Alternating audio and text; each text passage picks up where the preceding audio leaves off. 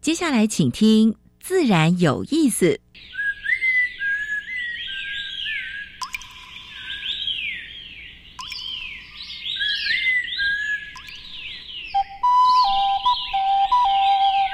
大自然是最能启发人心、最迷人的教室。透过鸟语、虫鸣，顺着山峰、水流，教给我们自然万物的盎然趣味与生命智慧。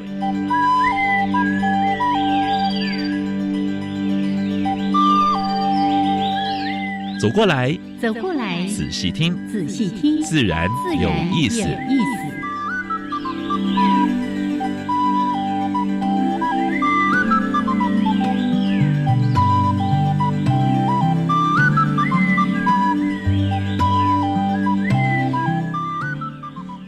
亲爱的听众朋友们，大家好，欢迎收听教育电台，自然有意思。燕子每每一次看到阳光都笑嘻嘻的啊！你没有说你是阳平市啦，尤其是冬天的太阳哈，真的那个那个晒起来是真的非常的舒服，是，对不对？我今天一路走来就一路脱啊，不不脱外套哦，就觉得哇，这东阳真是太让人。觉得尤其在寒流过后，这种冬阳，那个感受更深，对不对？不过这也是温差挺大，你不觉得吗？对对对，所以其实呢，如果是有三高的啊，在这段时间稍微注意一下，是要去早晚的保暖啊，脖子啦，戴个帽子，帽子啊，扣子啊，扣子是我必扣的了。啊，这个。嗯，以前都说什么？野人现铺，我们现在就在做这件事情，请大家呢，哎，出去晒晒太阳，真的吸收一下，感觉一定很棒。那个维生素 D 赶快吸收进来，然后就让那个阳光一直都在你的心里。好，真的很开心的，在每个礼拜二跟朋友们一起来共度我们的自然有意思。节目里，一开始有两个小单元，一个单元是自然大小事，跟大家分享过去一个礼拜全世界还有全台湾。发生过比较重要的农业、生态还有环保的事情。是第二单元还是谈台湾的原生植物，就由燕子跟昆灿来跟大家一起分享。是，哎，今天这个植物很美哦，这个季节大家看到它一定会驻足停留。是，嗯，但今天的主题也相当的不错哦，是，这是味觉，谈哎，古早人体对家鬼。哎，刚刚哎，小时候这样吃过，在台南、在台中或者我家乡的什么地方啊，那种感觉啊，然后就又谈到石龙教育，对，石龙法才刚刚通过，对不对？你这样讲，我就想起，因为我这个周末才刚回彰化，回彰化一定要去吃什么？霸王，彰化霸王。可是我们今天不只要说吃什么家乡味，这个重要的是。你的吃会改变台湾，让我们的永续得到更多的机会。对，今天我们访问到的这一位，他是植物联盟的副董事长哦，是，他会跟到大家一起分享这一块。耶，好，那待会呢，我们邀请林玉佩副董事长，他同时呢也是我们主妇联盟，哎。生活消费合作社已经说太习惯了，就是主妇联盟的合作社的常务理事啊。那今天呢，从味觉台湾来说一说哦，怎么样成为一个味觉的公民，一起来永续台湾？是的，好，那老师，我们是不是加入第一个小单元？自然大小事，风声。雨声、鸟鸣声，声声入耳。大事、小事、自然是事事关心。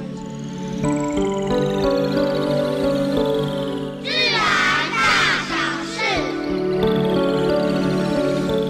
前几天在电视上看到一个画面，那让我心里是感触很深，而且蛮难受的。刚刚的阳光突然被乌云遮住了。两辆摩托车，一辆在前面，然后呢，其中后者还有后面载一个人，然后再把玩一只黑熊，已经被被枪杀的哈。还有看到好像还有水路的那个那个后面还有一只啊。那后面的那辆摩托车看到好像有一只丽江了啊。所以这是工人跟公权力来做挑战，而且。用一种嘻嘻笑笑的手法，好像不在乎这些野生动物的存活，这是让大家很难过。后来又看到报道，就说啊，这个是跑到雾在雾台发生的嘛，哈，说什么这个黑熊骚扰到他们，非杀不可。可是呢，当检方哈，就是警方到去查的时候呢，发现冰箱里面不是只有黑熊哦，嗯，两只黑熊，还有台湾野山羊的尸体，还有水鹿角十四只，水鹿头标本，还有，当然还有包括那个土制的猎枪了。我是说，这个是公然向公权力挑战，而且会最后还牵扯到说原住民的利用问题。嗯，这时候我是觉得说，让大家好好思考一下，是不是原住民朋友要好好思考这个问题？是啊，这已经有点过分了了啊！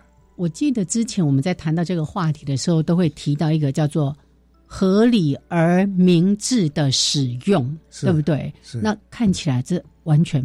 不是合理跟明智的行为，那这个已经进入就是司法程序的了哈，所以这个部分我是想，呃，朋友们也都注意一下周遭，如果发生这种事的话呢，对台湾这个生态环境、野生动物保护，在国际上在台湾都是负面的，而且对这些野生动物其实也是很不公平的。对对，你说像野山羊，其实数量也不多，台湾黑熊那更少，这个的保育都来不及了。嗯。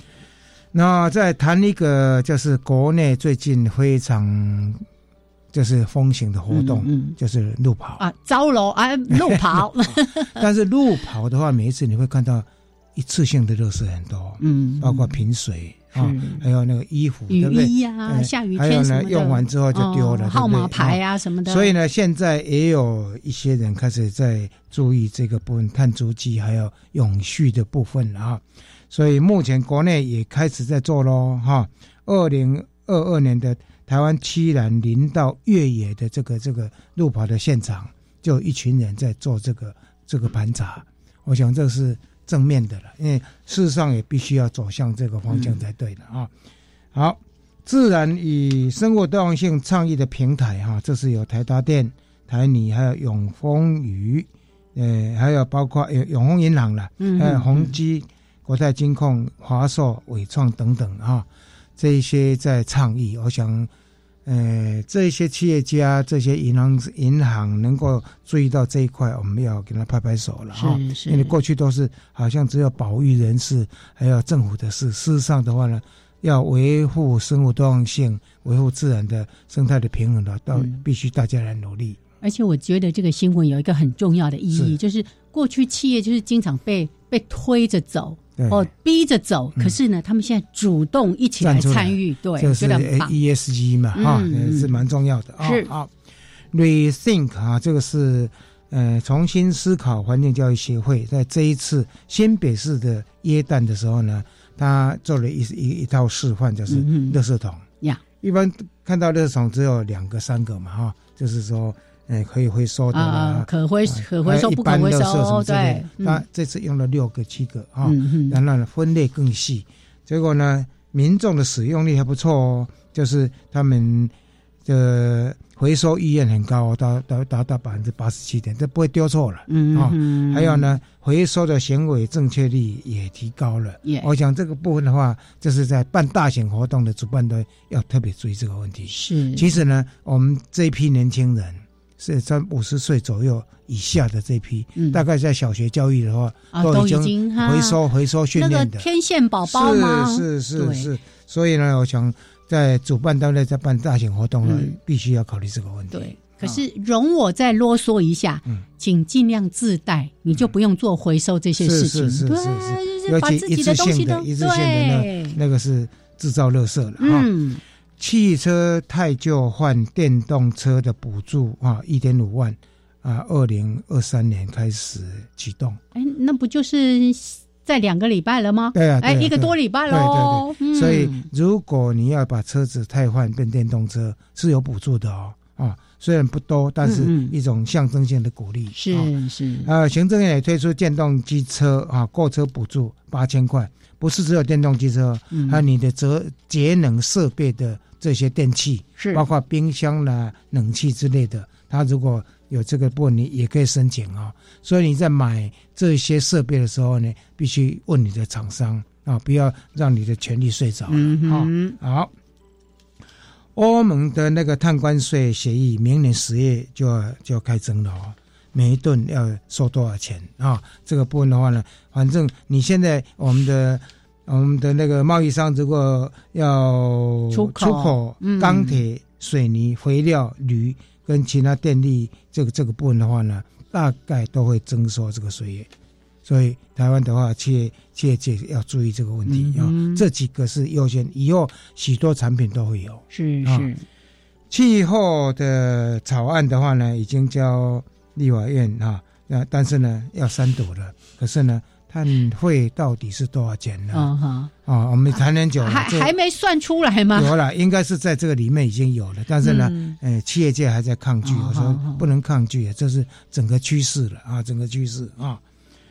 二零二一年营建碳排放历史新高，所以呢，首届的亚洲低碳建筑论论坛，你看建筑也在谈谈低碳哦，就包括它使用的材料，还有操作过程是不是合乎碳标准？是，所以台湾的建筑业也必须要重视这一块。好，嗯这是今天跟大家分享的自然大小事。等一下，燕子要跟观众谈一下台湾的原生植物。好的。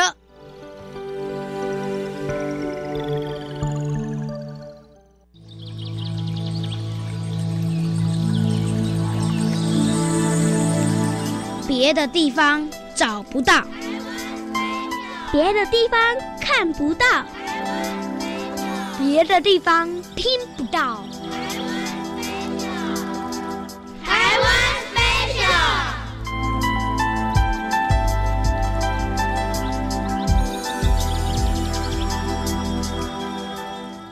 欢迎朋友们加入台湾 Special 这个小单元，我是燕子，来为大家来持续介绍原生植物的系列主题。邀请到溪流环境绿化基金会技术组的组长陈坤灿组长，Hello，坤灿好，燕子好，各位听众朋友大家好。是这个很快呢，又要到年底了呢。啊，已经介绍一百多种了，是哎，超过一百种了。哎，如果每集都听，你就认识一百多种了。真的。我会再努力一点，把它转化成那个 podcast 的单元，让大家听哈啊，给我一点时间。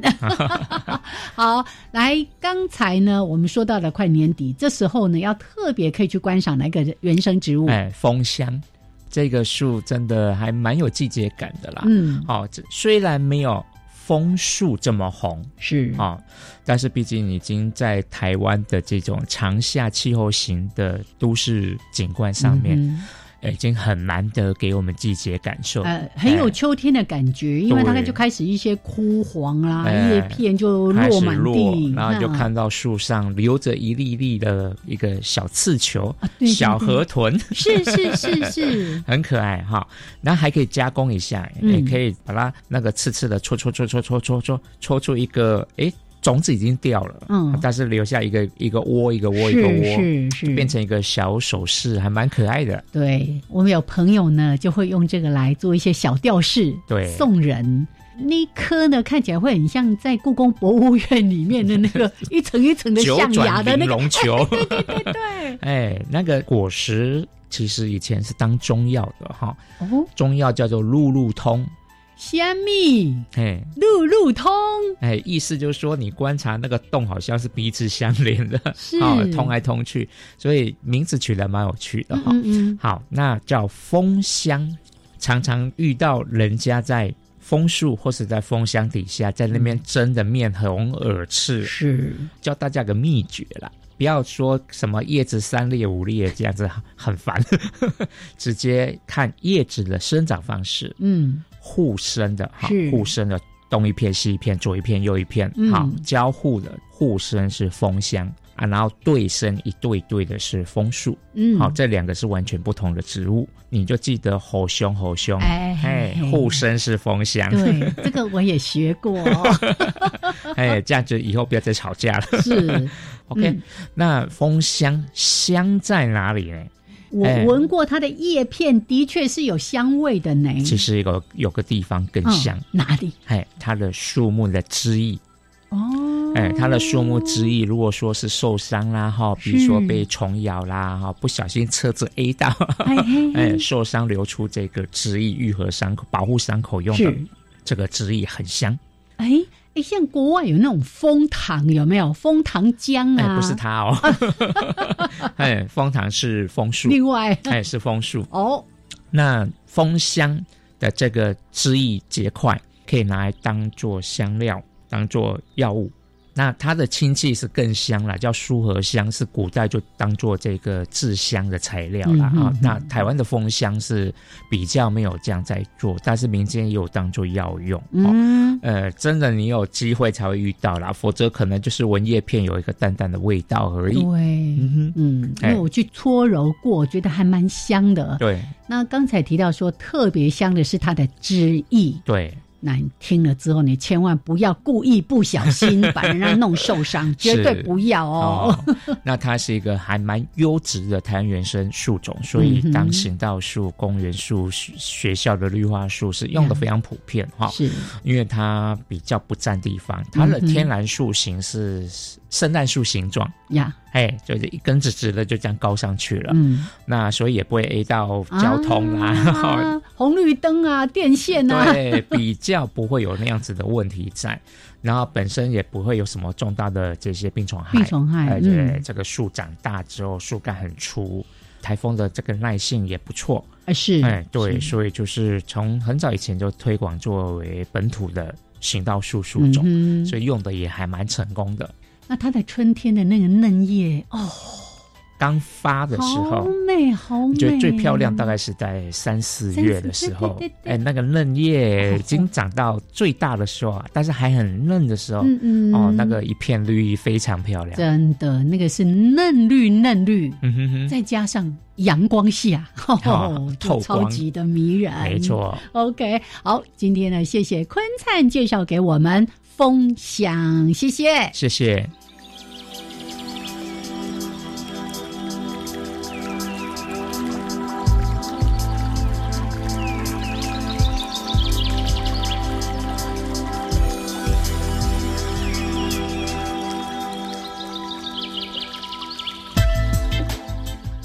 好，现在时间是上午的十一点二十二分，欢迎朋友们继续加入教育电台。自然有意思，我想平视，我燕子。我们现在对谈的是主妇联盟环境保护基金会的副董事长林玉佩，他同时也是有限责任台湾主妇联盟生活消费合作社，好长哦，哎的理事。那今天要跟我们谈是味觉公民永续。台湾。是来跟玉佩打个招呼，Hello，是呃燕子好，还有呃杨教授好，还有我们空中的听众朋友好，嗨，是那刚刚那个呃杨老师呢呃有用了呃我两个其实长期投入的呃这样的一个职衔嘛哈，一个是环保主妇联盟环保基金会，然后另外一个是主妇联盟生活消费合作社，合作社。对环保。生活消费，嗯，其实这就跟我们的 SDG 十二连上很重要的一个关系，嗯，就是当我们在做消费的时候，其实我们是要负起责任、有意识的，而且会想到我的消费对，呃，不止对我的健康、对环境、对整个地球，跟对下一代子孙使用资源的权利，跟他们谋求发展的这样的一个福祉的一个相关性，是。对，所以呃，这个生活消费呢。呃，就会变得更加的重要。尤其我们每一天的消费，光吃就占了三次。哦，这也是真古的呃提到的。他说，我们每天其实有三次可以改变世界的机会。真的，是是是。所以今天呃很开心哈，有这样的一个机会呃受邀来，然后跟大家来谈一谈啊味觉。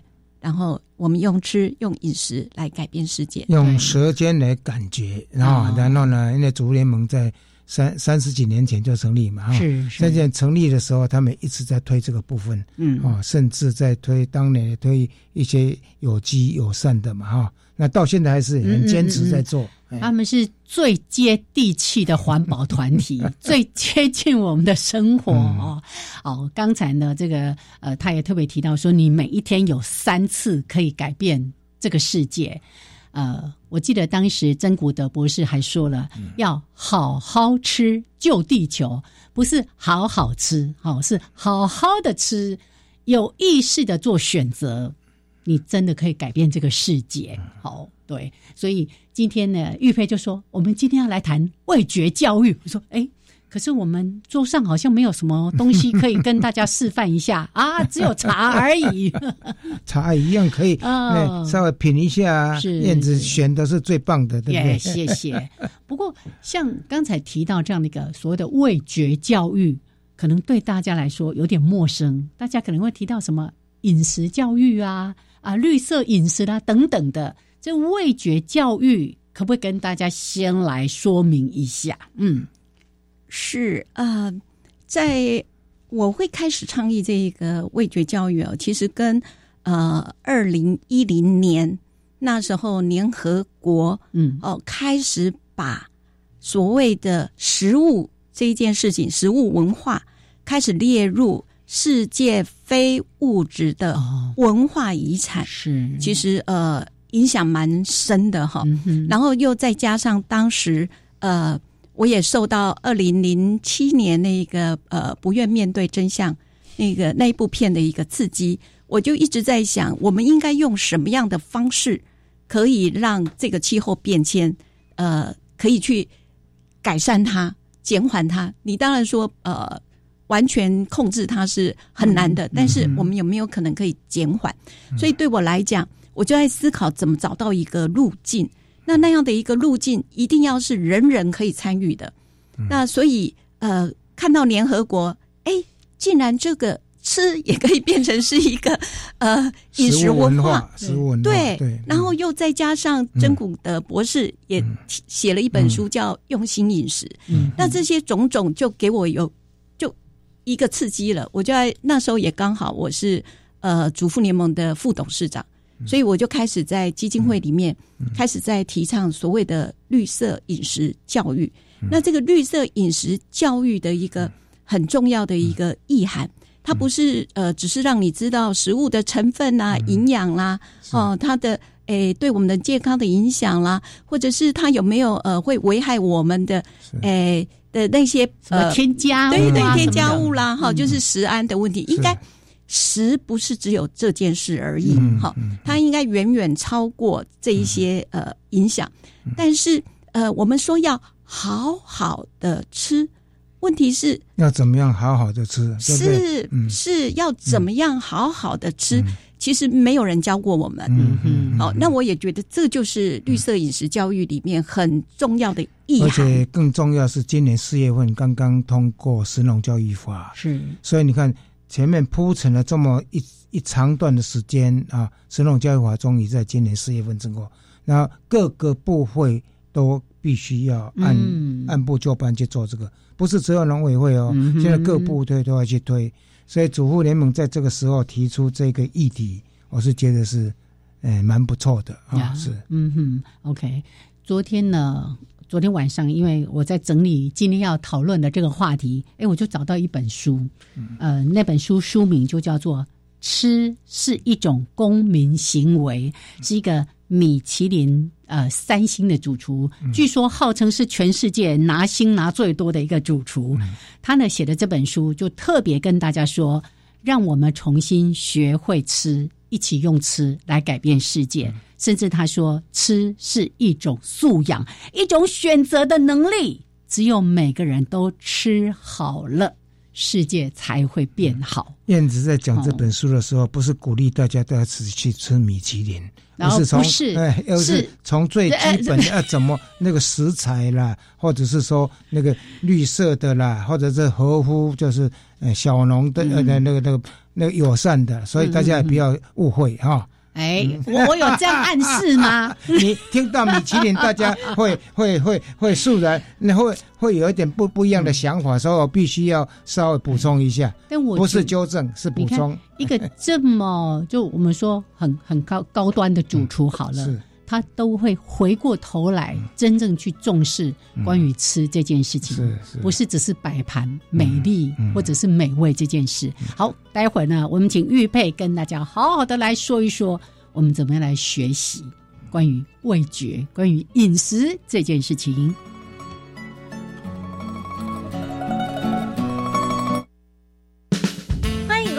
青年故事馆，跟着青年一起翻转未来。冷冷的天为您送上暖暖的祝福，即将迎来新的一年啦！大家都要继续健康快乐、平平安安，当然也要继续朝着自己的梦想前进哦。青年故事馆祝所有的听众朋友圣诞快乐，Merry Christmas，还有新年快乐，Happy New Year！让教育广播电台陪您度过每一刻。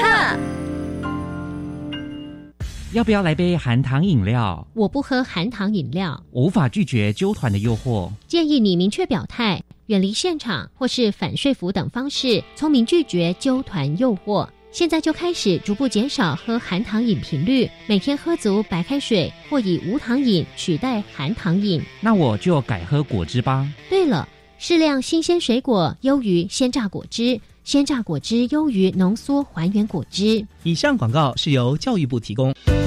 各位厝头家，大家好，我是营建署署长黄兴秋。咱的厝卡若申请租金补贴，咱有三大好康。每一屋每个月租金万五块以内免税，房屋税减半，地价税比较自用。欢迎来上公益出租人网站，也是卡控二七七二九八控控三，租好厝，做好事，欢迎大家做回来。以上广告由来进步甲来进步营建署提供。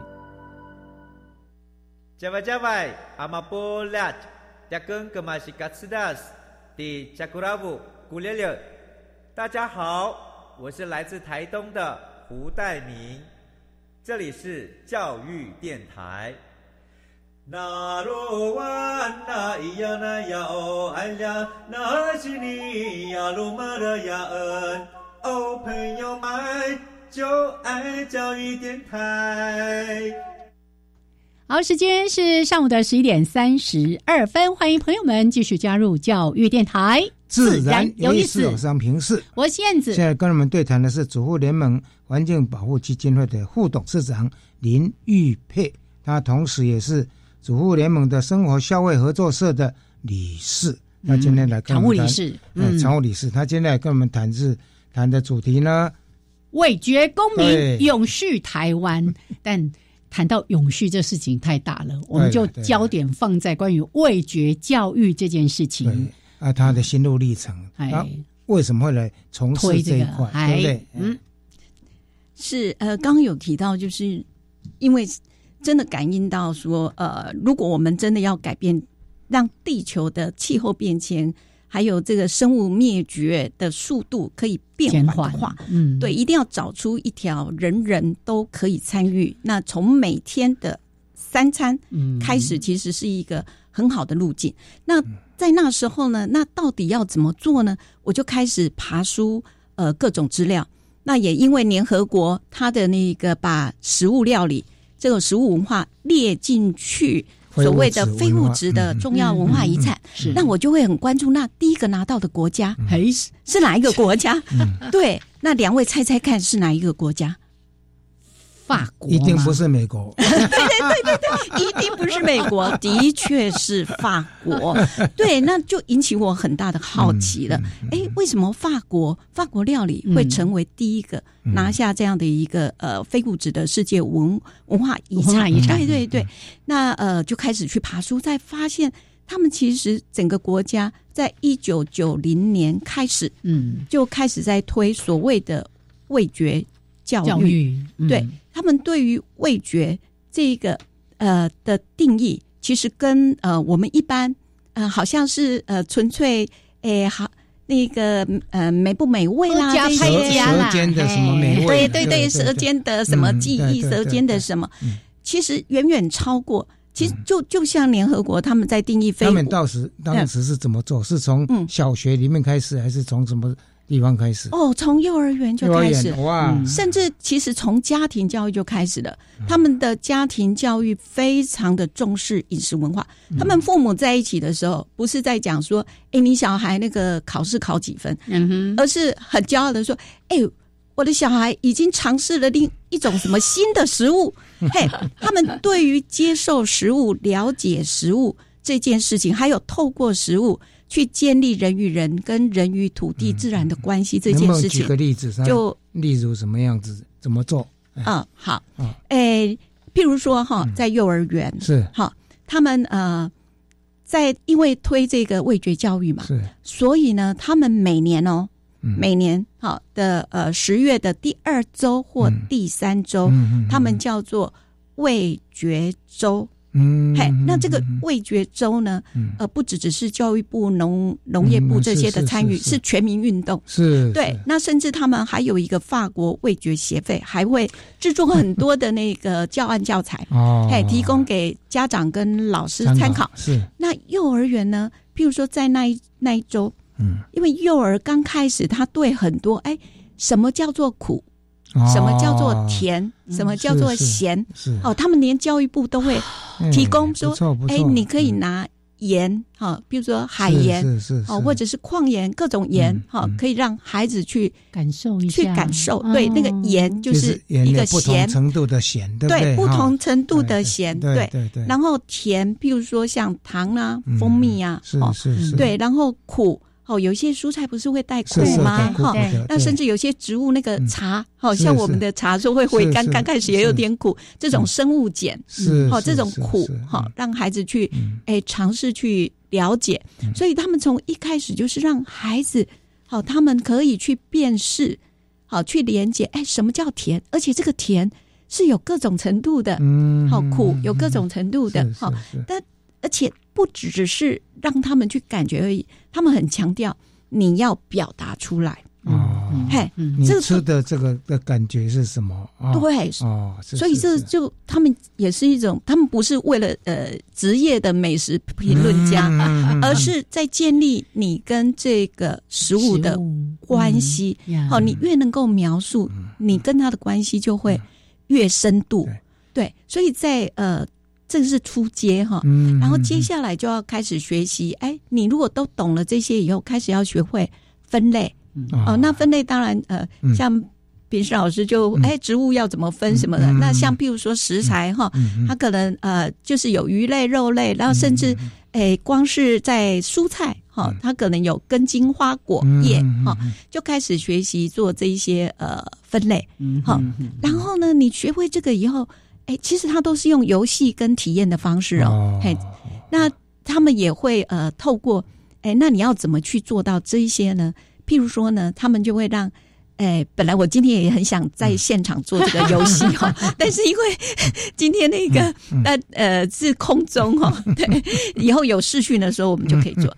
就他会让孩子呢闭上眼睛，或者是把它蒙住，嗯，是好，然后让他们呃用手去。嗯，去摸，去摸，找到东西放嘴巴里面试。呃，对，先摸，然后去说，哎，这是什么样的东西？而且在摸的时候要描述哦，哎，这个滑滑的哦，哎，这个表面上有一些凸起哦，或是哎，它有一些纹路哦，哦，或是它的质地啊，软软的哦，嘿，就是让他们在用触觉完以后再来闻，哎，那这个味道闻起来，哎，你觉得它会是什么呢？嗯嗯，哦，然后呢？哎，如果哎，接下来再让你吃，嗯嗯，吃完以后，哎，你摸了闻了，那在吃以后，嗯，哎。这个感觉就越来越立体化、更多元哦。你开始要同整哦。教育是蛮不错的哈。是是是。而且而且对幼儿来讲，从幼儿开始的话，那种记忆会应该非常深。是。然后他们就让他在这个整个的过程里面，其实他就开始学习用很多的，不只只是感觉而已。他还要描述、嗯。分享，嗯。是。这个分享其实是味觉教育很重要的一件事情。嘿，不是只有你自己吃，是对，你要能够传达，嗯，而且能够哎跟对方可以进行交流，好这件事情，这个交流就不只是感受的交流，还有知识的交流，还有这种情感记忆、观念，哈，这些很多的都会在这里去做建立起来。对，嘿，所以他们非常重视。那他们为什么都是用游戏？因为他们希望这个东西是可以让你产生一种呃愉悦，你可以感受到。分享的喜悦，吃的喜悦，好，所以他们对于幼儿教育里面，让孩子愉悦的进食这件事情，其实是很重要的一件事情。所以我发现那个玉佩可以开始编这个教材，是是是，而且在实农教育，我是觉得说最基本的应该是从这方面开始来教。哦，我们常常在讲说，现在水果因为透过改良。都变得太都太甜了。我们在办公室里面常常在谈，然后说：“哎，以前原味的是长的是什么样子，对不对？哎，那这个无油啊味，无甘啊味啊，干那丁丁，哎，无过去在吃那个什么莲雾那个味道，都都强调甜啊，其实也不一定是正确的。是像为什么一定要从小就开始让他们知道，哎，甜不是只有那一种。”事实上，它是有各种层次的。嗯嗯嗯。那这种各种层次让他去养成是为了什么？其实，在幼儿园，他们在大在更大一点的时候，哎，他们就会把，譬如说，呃呃，在呃法国，他们的那个气势很有名嘛，是，而且是全世界有大概有三分之一以上的气势都在那边。对对对对。那他们就会把他们。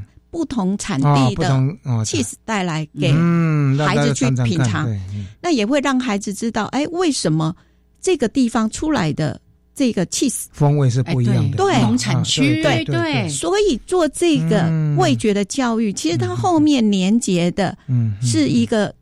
产地生态风土的一个多样性，是是嘿，所以人跟自然就会在这里产生一个很重要的一个连接，而且这个会支持所谓的传统传统手艺做出来的，嗯，什么地方的什么样的口味是什么？是因为有人喜欢咸，有人喜欢甜，有人喜欢可能很淡淡的啊啊！你你可以受过这个训练，说啊，我要来这个地方的，我像我脏话的，我骂完。啊，不赶快哈！台南的骂完又有什么不一样，对不对？所以可能就是蛮好的，对。这个就是牵涉到风吞，是是是。甚至你看那个葡萄酒，对，好，在不同地方 出来的葡萄酒就不一样。这个就是所谓的风土。对对。那除了风土以外，其实农人这个生产者的工艺，对，也会有影响。所以这真的就就非常的典型，在一方土。嗯，好，然后因为跟人的互动，然后就成就了一方人。好，这个是真的非常重要。所以当我们在讲生物多样性的时候，嗯哼跟吃真的非常的有关联。对，如果你可以吃，你重视食物多样性嘛？对对，你知道有这么多样的味觉，你其实当你要。你觉得这个重要的时候，你就会发现风土的保留这种多样性非常的重要。然后，一个风土其实它就是一个生态区了嘛，里面的生物不只只是微生物而已，对，当地的特色，对，哎，所以在那个呃法国还有一些国家，他们还有所谓的风土认证。哦，还有风土认证，对对对，那也就是那个地方在特定区域哦，真的就是一个特定的地理区域里面，然后那一。群人，经过历史的发展以后，哈，然后透过呃物理的、生物的，哈，跟环境的，还有跟人为的工艺的发展所出来的那样的一个味道，嗯，哦，那样的一个产品，一种高品质的一个产品。我想这个呃很容易讲的哈，就是说，包括像在我们的按摩油。在台湾麻油不可以多一倍，哎，北港的麻油足够，对不？是。还有呢，什么地方的什么东西？花生，哎哎，几号的，对不对？还有分分几号的大小的地瓜，哦，追拿的或者是什么的，哦，所以这个部分我是觉得，墙头这个就是把当地的特色就呈现出来了。没错，没错。所以当他们在教导这个的时候，他越能够。敏察、敏锐，是他其实对对于自己家乡的味道，是他其实会更在乎，他甚至会产生我要怎么认同感，对不对？对，跟土地的连结，对不对？对，所以为什么料理会是世界重要的文化遗产？对，因为它真的对于那种族群的认同是非常非常重要的。嗯，是那这也是为什么呃，味觉教育在法国。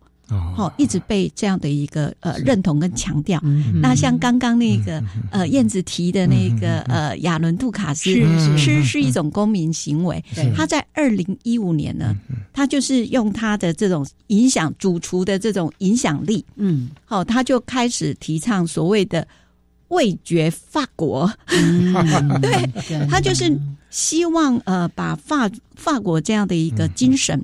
它不只只是要传达美味，嗯，它还要传达一种精神呀。好，然后这他提提倡的这个每年的这个味觉法国，嗯，其实也都会有一个呃主题，好像我印象中二零一一九年的主题就跟永续有关。哦，对他他会很强调，因为嗯，法国所既然强调味觉，一定会跟在地食材、当季这些会。很有关联性，好，即便你是在台湾开法国餐厅，但是你总不会要从我法国这边进口食材。吧，对对，那你要把台湾的食材怎么样去运用出来？对，所以他们是用这样的一个呃食物外交哈来做这样的一个呃建立关系。呀，是。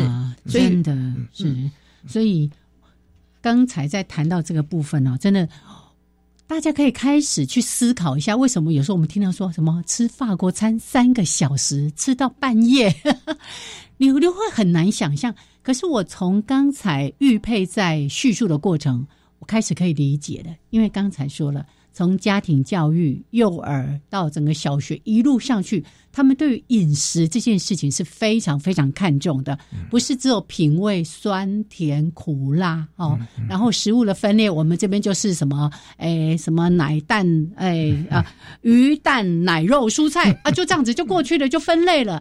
可是他们是在学校的教育里面，细细的让大家从味道里面去为食物做分类。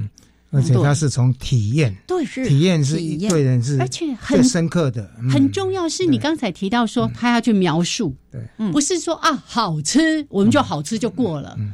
好吃在哪里要讲出来？我记得好久以前我们在呃节目里面我在做一些亲呃家庭教育的时候，在谈到 EQ，那老师就特别在说，就是那个主讲的贵宾他就特别说，我们的词汇都太贫瘠了，就是说啊。我不高兴，但是你到底什么样的不高兴？你是沮丧，你是挫折，还是你是什么样的不愤怒？很多很多的词，我们是缺乏的，我们没有一个比较精确的用语。可是当孩子在饮食的过程当中，他就被训练、被培养出这样的一个表达跟描绘的能力。我相信那个 EQ 也在。在这个过程当中也被培养出来了，嗯，是。真的，这就是我们对食物对一种素养跟文化的底蕴，对对对，像呃后来不管是呃越来越多国家得到呃这个世界非物质世界文化遗产的一个认同嘛，包括像呃日本，嗯，哎，那你们一听到日本就会想到什么？像核食嘛，对。对对，那韩国也得到了，是。那韩国是什么？韩国泡菜，泡菜是的，泡菜。然后你会觉得，诶，泡菜也可以。是的，因为他们韩国人在做泡菜的时候，这是对他们很重要的。这不只只是日常哦，他们甚至在呃越冬白菜哈要开始酿制的时候，他们前置就已经开始了。比如说呃去采海盐，晾那个虾米啦，或者是一些调味的东西或鱼干，然后到。白菜成熟以后是全村总动员哦，然后一起来酿造，嗯，所以他对于他们族群的认同也很重要，是是。所以在日本跟韩国，他们的食农教育里面有很重要的是，日本会强调核食是。米食，嗯，然后韩国会强调让他们知道泡菜就是我们的。族群的象征，对，但是。我们要反过来问台湾呢？台湾对台湾，台湾只想到夜市文化，夜市夜市，但是很难，蛮蛮多地方都很难吃的。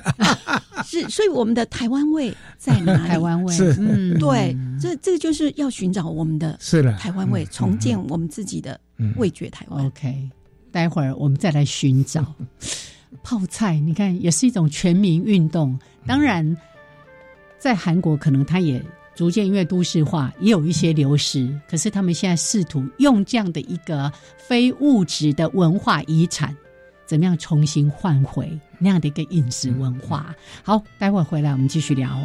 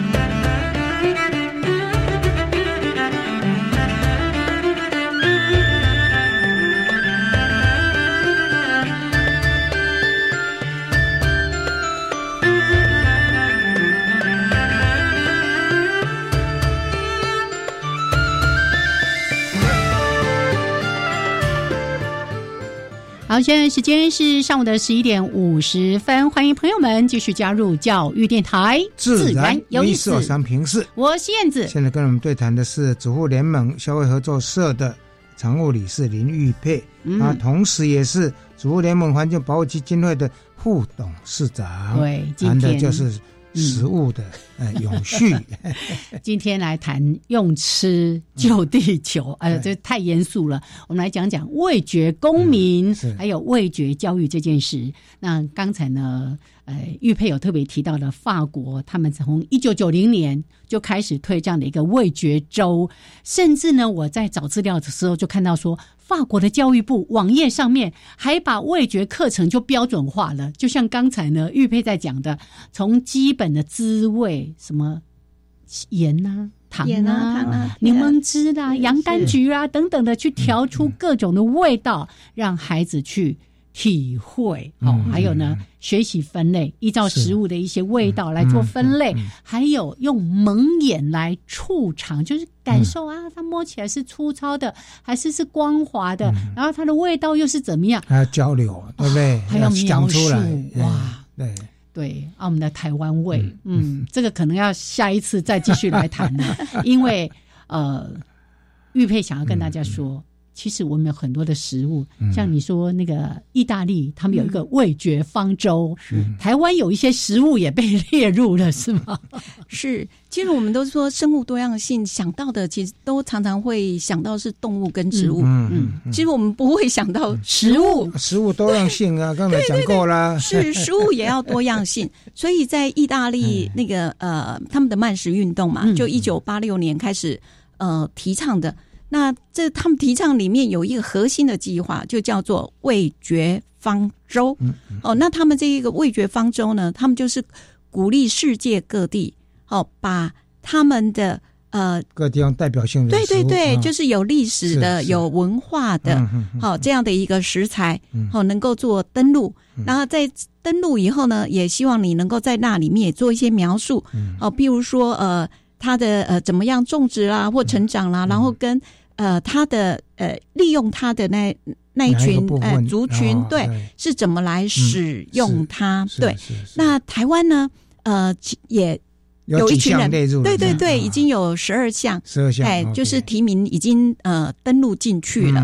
好，譬如说好了，哎，如果是我们大家一般人都呃知道的，譬如说艺人这个意义，嗯，嘿，意义，嗯，好。其实我们呃，对薏仁，对对薏仁呐，薏的话是还包括那个壳嘛，哈，对对对。可这个意义其实，在我们的原民部落里面是很重要的，只是因为他要取那个里面的那个人来吃，事实上是有点辛苦。嗯，好，所以他们大部分是保留那个壳，嗯，然后来做那个啊串珠啊首饰小对对对，还有庆典的呃，甚至还有用这个变成一个他们的庆典的一个乐器。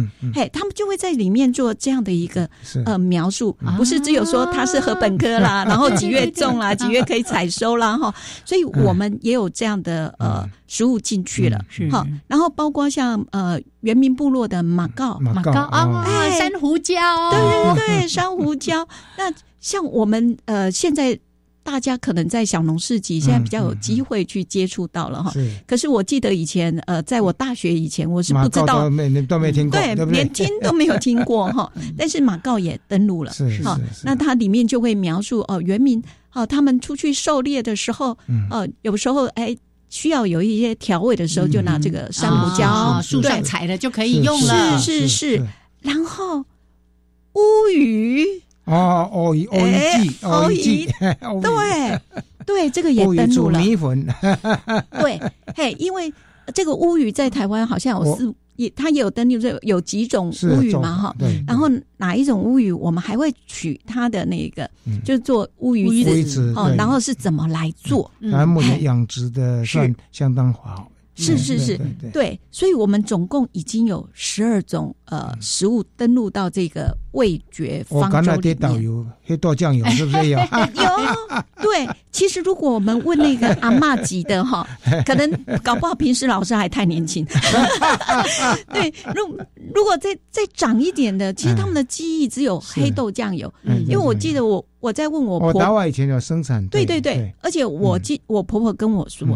我婆婆是在彰化，爱西嘛，西欧岛嘛。他们说他们那个年采黑豆，嗯，都是办公，就是诶，瓦缸瓦缸啊，对对瓦缸，瓦缸，对，然后去采收，然后大家一起来，左邻右舍，大家一起来，对，去去帮忙酿，然后就可以分到那个好香的那个黑豆酱油。所以你看哦，这个也是哦，但是我们现在因为被化学酱油、廉价酱油。其实已经都洗过了，甚至年轻一代的对于黑豆发酵出来的那个干那个干干的味道，对对对，还有嗅觉，对，还记得那个嗅觉的味道。是是，年轻一代已经失去这个记忆了，是。只有。再长一辈的才有，算长一辈的，所以你还有记得，算长一辈的年轻一代。关于黑豆酱油，我有一个印象，因为小学有同学家里面就是开酱油，呃，就是要做酱油的。啊。每次去他们家，真的是那个庭院里面摆满了一大个一大个那个陶瓮啊，然后那个扑鼻的香味，真的是。好怀念。是。那像这个就是我们的台湾味，嗯，嘿，它。也是我们平时其实我们生活的日常，是只是我们因为工业化以后，然后素食啦，然后快速啦，添加剂用太多，还有化学添加剂，原来的那个味觉、嗅觉都都都失灵了，都退化是是。然后像呃。我们的东方美人茶哦，也登陆了。我们的那小丽福橙子用它的唾液去走去走的时候呢，是烘焙出来的，嗯，是碰红的，没错。所以，我们其实台湾不是没有味道，嗯。台湾是很有味道的，我们不是只有人情味哦，原味的。对我们其实我们有很多的食材这样的一个味道。我想，植物联盟可以发展一系列非常棒的教材。哎，真的，我我刚刚听玉佩这样讲，我就开始回想，例如有一种味道我很想念的，就是萝卜干。像这个季节，哎，萝卜采收之后就开始啊，有这种暖暖的阳光，慢慢晒在那个丢点啊。每天晚上要收回来，然后踩一踩，把它的枝再踩干了，然后把它压实了，还有隔天继续晒。哦，那个香味。还有这一阵子的那个挂彩，有没有？是的，挂彩要收割了。做干菜有没有？对挂菜，对不对？而且这个挂菜，你看这么一大颗哦，嗯，你不可能一次就吃完。对对，那所以我们怎么样去善用？其实客家文化里面对于挂菜，嗯，真的太厉害了。是好，他们可以腌制，对，好，然后也可以对对，也有干的福菜，福菜，对。嘿，像这个其实，哎，我我还没有看到那个挂彩登录，我其实还蛮期待 有人去把它提名，去把它登录下去，也会变成我们台湾很重要的味道之一。是哇。真的想一想，我们自己有很多的台湾味，嗯，那我们现在要做就是怎么样把它保存下来，而且回归到一个最健康、最自然，而且重要的是，这个都是当地当季的食物，嗯，是，这也是为什么呃，我们基金会还有很多社哈开始都在倡议我们。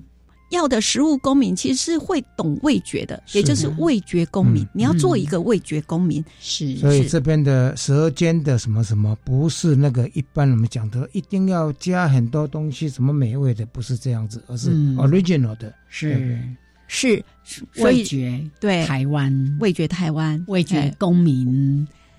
我们一定要再约玉佩，改天再好好的来 帮我们演绎一下。怎么样让台湾真的透过吃好好的永续下去？谢谢玉佩，谢谢大家，谢谢教育。